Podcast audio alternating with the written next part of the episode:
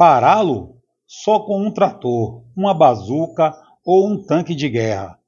Zagueiros não tinham fôlego para ir atrás daquele craque cheio de energia, fibra, força, ímpeto e explosão.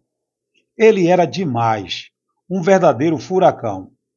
Jairzinho foi um dos maiores craques do futebol mundial nas décadas de 60 e 70.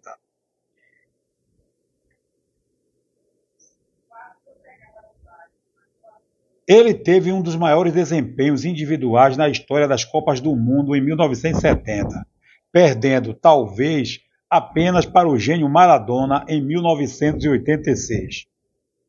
No Mundial do México, o ponta-direita se tornou o primeiro e único jogador a balançar as redes em todos os jogos de uma seleção campeã mundial.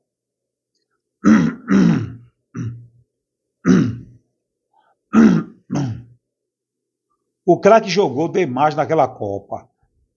O craque jogou demais naquela Copa, feito que deu a ele o apelido que os. O craque jogou demais naquela Copa, feito que deu a ele o apelido que o consagrou.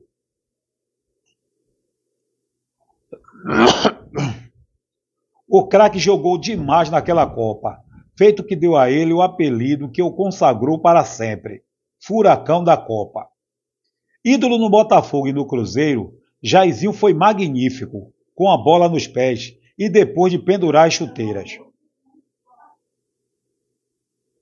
O craque jogou demais naquela Copa, feito que deu a ele o apelido que o consagrou para sempre, Furacão da Copa. Ídolo no Botafogo e no Cruzeiro, Jairzinho foi magnífico com a bola nos pés e depois de pendurar as chuteiras, continuou a colaborar com o mundo do esporte. Jair, Jair, Jairzinho ajudou a revelar um dos maiores mitos do futebol nos anos 90 e 2000, o atacante Ronaldo Fenômeno.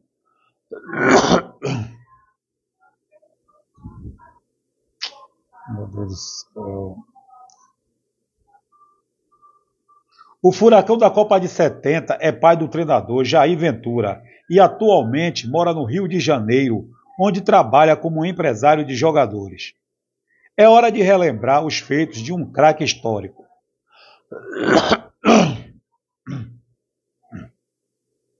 Infância, infância de Jairzinho.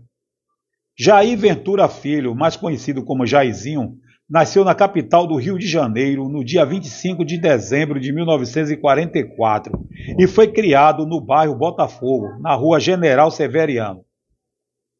A família de Jairzinho foi uma das principais responsáveis por encaminhar o destino do jovem ao Botafogo, quando se mudou para os arredores de General Severiano, território do clube alvinegro. O garoto, que já mostrava muito talento desde pequeno, foi aprovado no teste no Glorioso, no começo dos anos 60, tendo grande destaque nas equipes juvenis do clube e conquistando seu espaço rapidamente. Início no Botafogo e seleção.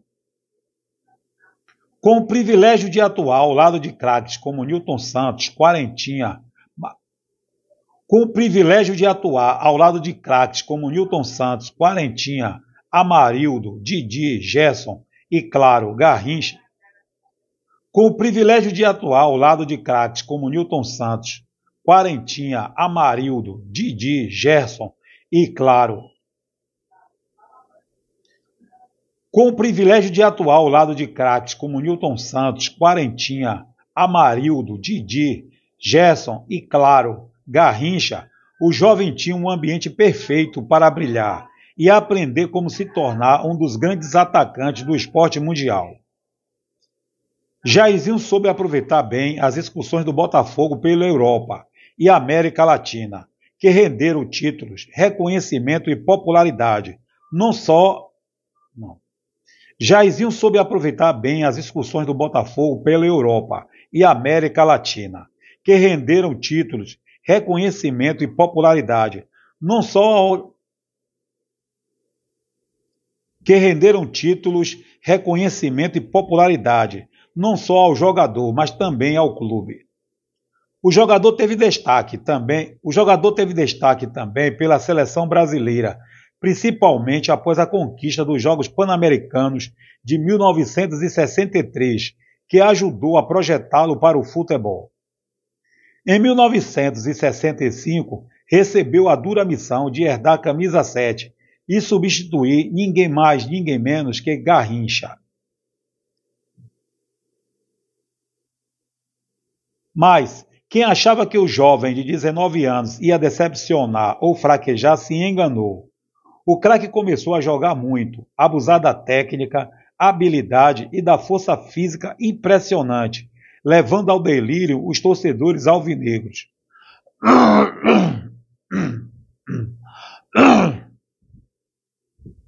Em, em pouco tempo, Jairzinho virou titular absoluto, estrela e foi lembrado para a Copa do Mundo de 1966. No Mundial da Inglaterra, o craque não conseguiu brilhar, assim como toda a seleção. Não. No Mundial da Inglaterra, o craque não conseguiu brilhar, assim como toda a seleção. Mas o planeta viu a troca de bastão. Não. Mas o planeta. Mas o planeta viu a troca de bastão de Garrincha para Jairzinho na ponta direita da equipe Canarinho. A experiência internacional ajudou Jairzinho a embalar de vez. De 1966, de 1966 até 1970. Aí, David. David. De 1966 até 1970, ele foi um dos maiores atacantes do Brasil, sendo um terror para os adversários. Sendo um terror para os adversários de, mil, de 1966, de 1966 até 1970, ele foi um dos maiores atacantes do Brasil, sendo um terror para os adversários. Com o craque em campo, o Botafogo conquistou o torneio Rio-São Paulo de 1966, a Taça Brasil de 1968 e os campeonatos cariocas de 1967 e 1968. Neste último, fez o gol na goleada por 4 a 0 sobre o Vasco na final. Glória na seleção. Além de brilhar com o manto alvinegro, Jairzinho era presença constante na Além de brilhar com o manto alvinegro, Jairzinho era presença constante nas convocações da seleção brasileira, contribuindo para a classificação da equipe à Copa do Mundo de 1970 no México. Mal sabia o craque que aquele Mundial seria um divisor de águas em sua carreira. Em 1970 veio a consagração. O ponta-direita foi um dos principais jogadores da melhor seleção brasileira na história das Copas e deixou o México com o apelido de Furacão, devido às suas arrancadas e chutes fulminantes.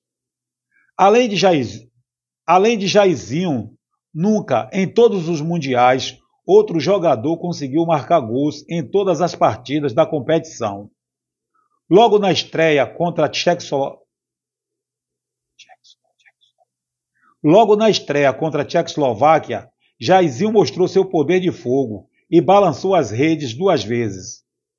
Nos outros cinco jogos, Inglaterra, Romênia, Peru, Uruguai e Itália também foram alvos do furacão, que marcou sete vezes na competição. A taça do mundo era nossa e o planeta inteiro reconhecia o futebol do craque. Jairzinho continuou encantando.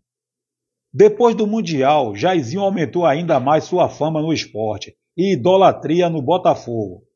O jogador assinou, depois do torneio, um rápido contrato com o clube alvinegro, que garantiu a ele dinheiro e segurança. Jairzinho continuou como astro do time e a protagonizar partidas memoráveis.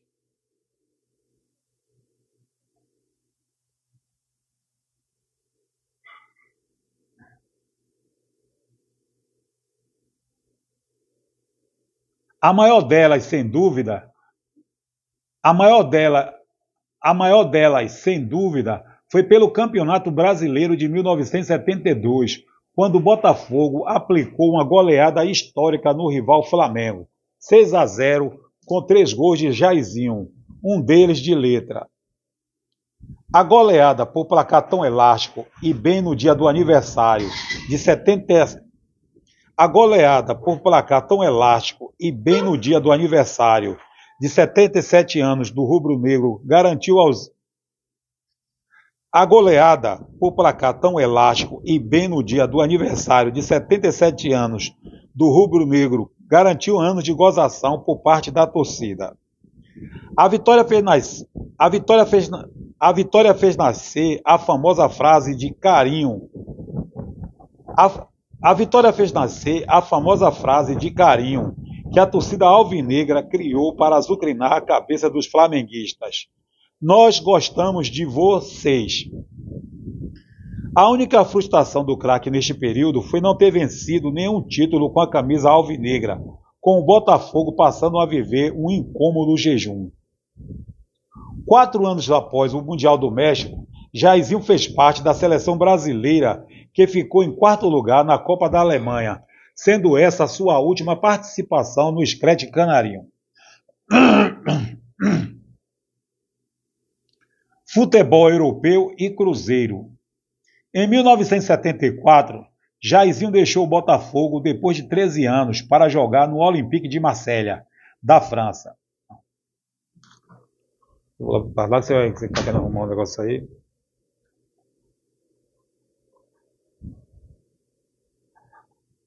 Em 1974, Jairzinho deixou o Botafogo depois de 13 anos para jogar no Olympique de Marselha, da França. Ao lado do companheiro Paulo César Caju, que já estava no clube francês,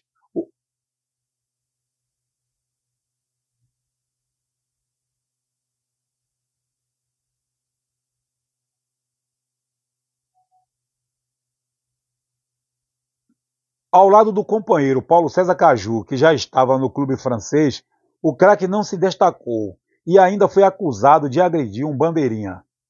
Depois desse episódio, ganhou passe livre para voltar ao Brasil e assinar com o Cruzeiro num intervalo de pouco mais de um ano. Com 31 anos, Jairzinho continuava exemplar na parte física e dando trabalho aos zagueiros com muito. Não. Com 31 anos, Jairzinho continuava exemplar na parte física e dando trabalho aos zagueiros como muito garoto não conseguia. Assim como nos tempos do Botafogo, ele integrava um grande e talentoso elenco, jovem, rápido e recém-vice-campeão brasileiro. A grande, a grande prioridade da equipe no primeiro semestre foi a Copa Libertadores, e o time não decepcionou. A equipe azul estreou na competição contra seu algoz do ano anterior, o Internacional. O Mineirão estava lotado e o Cruzeiro ávido por vingança. Foi então que o time mineiro protagon... foi então que o time mineiro protagonizou foi então que o time mineiro protagonizou a partida mais eletrizante da história do Mineirão em um jogaço. Cruzeiro 5, Internacional 4. Nove gols. O time, desde o início, teve o controle da partida e venceu mesmo sem palhinha, expulso no começo do segundo tempo. O estádio foi ao delírio e a torcida vibrou como nunca. Era um bom presságio do que viria pela frente. Depois da vitória épica sobre o Inter, o Cruzeiro continuou a sapecar os rivais na primeira. Não. Depois da vitória épica sobre o Inter, o Cruzeiro continuou a sapecar os Depois da vitória épica sobre o Inter, o Cruzeiro continuou a sapecar os rivais na primeira fase da Liberta. O time ainda venceu em casa os clubes paraguaios do Olímpia por 4 a 1 e o Esportivo Luquenho, pelo mesmo placar. Nos jogos fora de casa, vitória sobre o mesmo Esportivo por 3 a 1, 2 a 0 sobre o Internacional em pleno Beira-Rio e empate em 2 a 2 contra o Olímpia. O time se classificou líder, com cinco vitórias e um empate em seis jogos, marcou 20 gols e sofreu 9. Era a hora da fase final. Shows e uma tragédia. O Cruzeiro foi para o grupo o Cruzeiro foi para o grupo 1 do triangular final da Libertadores, ao lado da LDU do Equador e a Aliança Lima do Peru. No primeiro jogo contra a LDU em Quito, vitória azul por 3 a 1. Na partida seguinte, nova vitória, 4 a 0 no Aliança Lima, lá no Peru. Tudo era as mil, tudo era as mil maravilhas, até que ano, tudo era as mil maravilhas, até que uma notícia chocou os jogadores e torcedores. O ótimo ponta Roberto Batata morreu em o ótimo ponta Roberto Batata morreu em um acidente de carro na rodovia Fernão Dias, quando ia ao encontro da mulher e do filho na cidade de Três Corações, no interior de Minas. A morte do jogador foi um trauma para todos, mas foi nessa, advers... mas foi nessa adversidade que o time se uniu ainda mais e partiu em busca do título em homenagem à Batata. Na partida seguinte, após o acidente, na partida seguinte, após o acidente contra o Alianza Lima no Mineirão, o Cruzeiro fez 7 a 1 nos peruanos e dedicou a vitória à bat... e dedicou a vitória à Batata. O número o número de gols foi o mesmo o número de gols foi o mesmo número da camisa do jogador. O time azul confirmou sua classificação para a final da Libertadores no mesmo Mineirão, quando venceu a LDU por 4 a 1. Com 18 gols marcados e 4 vitórias em 4 partidas, o Cru... com 18 gols marcados e 4 vitórias em 4 partidas, o Cruzeiro estava tinindo. Mas era hora de ainda mais concentração para encarar os argentinos do River Plate. O Cruzeiro fez o primeiro jogo na final da Copa Libertadores de 1976 em casa. O River Plate tinha um esquadrão de respeito, com um ótimo goleiro Fidjol, o zagueiro Perfumo, o meia Sabedia e os atacantes Gonçalves, Luque e companhia. Porém, o time mineiro não ligou para a banca dos argentinos e deu show, 4 a 1, com três gols apenas no primeiro tempo. Palhinha, Eduardo e Jairzinho mostraram toda a habilidade brasileira e garantiram a vantagem do empate para a partida de volta. Em Buenos Aires, o River fez valer o mando de campo e venceu por 2 a 1, forçando um terceiro jogo.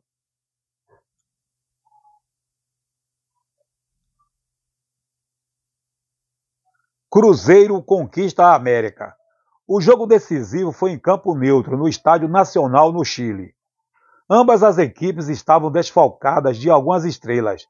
Jairzinho, Perfume e Fidjol não jogaram e precisavam vencer para ficar com o título. O Cruzeiro começou melhor, dominou o primeiro tempo e abriu 2 a 0 com um gol de Nelinho. Mas do outro lado estava o River Plate, que arrancou o empate com um gol de Mais e Urquiza. Faltando menos de cinco minutos para o fim do jogo, falta para o Cruzeiro. Os argentinos esperavam uma bomba de Nelinho, mas foi aí que o elemento surpresa acabou com a partida. Joãozinho bateu e fez o gol do título, 3 a 2. O Cruzeiro conquistava sua primeira Libertadores de maneira histórica e era ainda o primeiro time mineiro a faturar a competição. Acabava ali a hegemonia do Santos em ser o único a ter a cobiçada taça em sua galeria de Acabava ali a hegemonia do Santos em único a ter a cobiçada taça em sua galeria de troféus. Era a consagração e a justiça feita para um time montado para marcar gols, dar show e cansar o adversário com uma velocidade incrível, com Jairzinho comandando o show. Era a consagração e a justiça feita para um time montado para marcar gols, dar show e cansar o adversário com uma velocidade incrível, com Jairzinho comandando o show. A partir daquele dia, o Cruzeiro também podia mostrar para todo mundo a Libertadores da América. Cruzeiro e o Mundial de Clubes. Campeão da América, o Cruzeiro encarou o poderoso Bayern de Munique, que acabava de conquistar a terceira Liga dos Campeões da UEFA consecutiva. Os alemães tinham um time dos sonhos, que era simplesmente a base da Alemanha, campeã do mundo em 1974. No primeiro jogo na Alemanha, vitória de Beckenbauer, Gerd Miller, Sepp Maier e companhia, 2 a 0. Na volta, o Bayern segurou a pressão dos cruzeirenses no Mineirão, abarrotado de gente, mais de 120 mil pessoas, e o empate em 0 a 0 garantiu o primeiro título mundial do time alemão. Ali começaria um hiato tremendo para o Clube Azul, que só voltaria a brilhar na década de 90, e a vida nômade e a vida nômade e a vida nômade de, e a vida nômade de Jairzinho. Final da carreira de Jairzinho. Ainda em 1976, Jairzinho jogou na Portuguesa da Venezuela, retornando ao Brasil em 1978 para atuar pelo Noroeste de São Paulo. Depois, vestiu os mantos do FARC e do Nacional, ambos do estado do Amazonas, entre os anos de 78 e 79. Em seguida, foi defender a equipe do George Wisterman. Em, segui em seguida, foi defender a equipe do Jorge Wisterman da Bolívia em 1980. Teve um breve retorno ao Botafogo em 1981, para depois ir jogar no futebol equatoriano pela agremiação do 9 de outubro.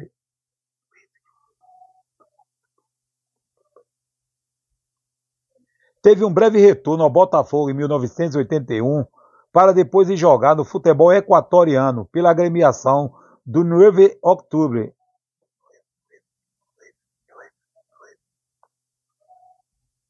Teve um breve retorno ao Botafogo em 1981, para depois ir jogar no futebol equatoriano pela, pela agremiação do 9 de outubro, onde encerrou a carreira em 1982.